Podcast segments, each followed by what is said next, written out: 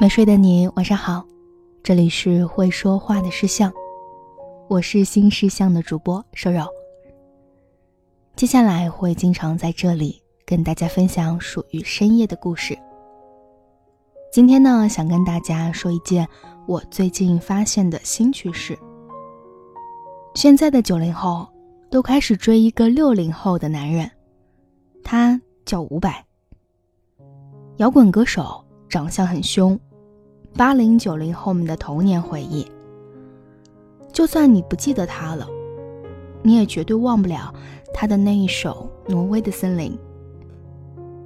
有人在这首歌下面评论说：“伍佰的歌是开导人的，周杰伦和五月天是你直接听就能一起成长的歌，而伍佰是必须要有一些人生准备才能听的歌。”他的热门单曲五十首，讲的都是人生中没有什么办法的事。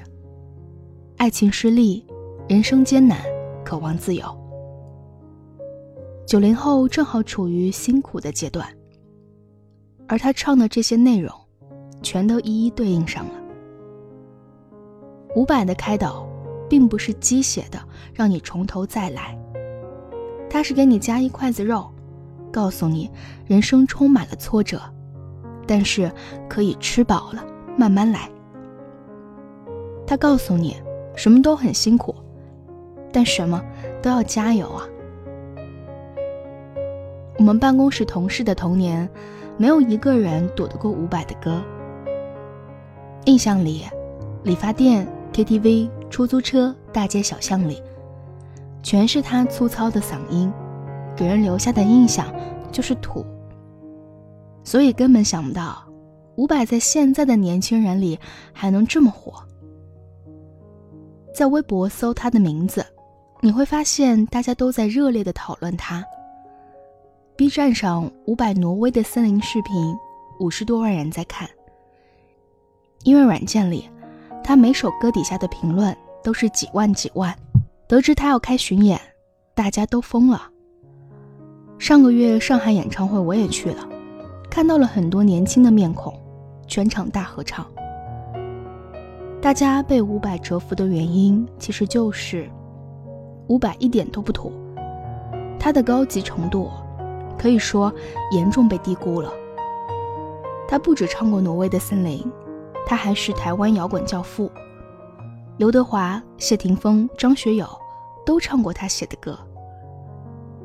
台湾综艺大哥张飞都喊他老师。他之前的公司是旗下有张艾嘉、李宗盛、陈升、齐豫的滚石唱片。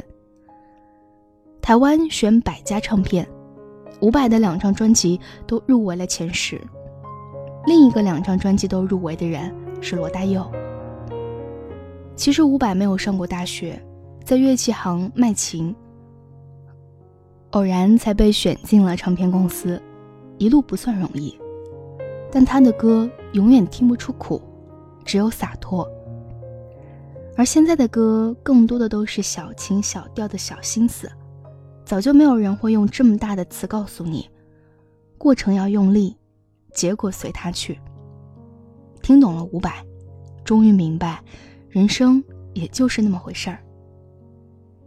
上个月我去上海听了他的现场，听到他唱《世界第一等》。就开始热泪盈眶。这首歌是伍佰写给刘德华的，那个时候伍佰也没有什么名气，是刘德华把这首歌给唱火了。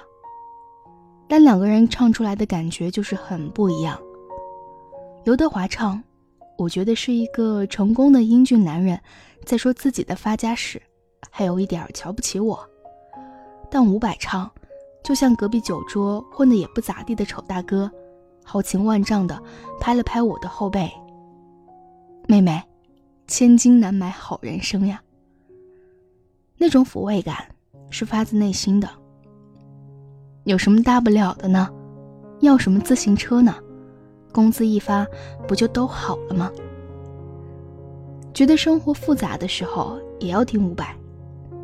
我们有时候那么怀疑自己，就是因为不相信简单的道理。其实有办法的，伍佰告诉你，这些都会过去的，干就完事儿了。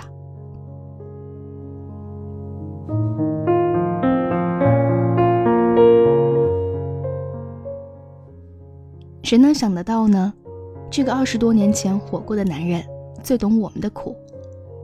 我们开始在夏天的晚上，撸串摊上、啤酒店里，初夏夜里驾车时，或微笑或落寞的点开这个老男人的歌，然后在脸上就发生了一个奇迹，眉头一舒，眼眶一红，嘴角一勾，所有哀怨全都释然了。有一个好朋友，毕业的时候被家里逼着离开了北京，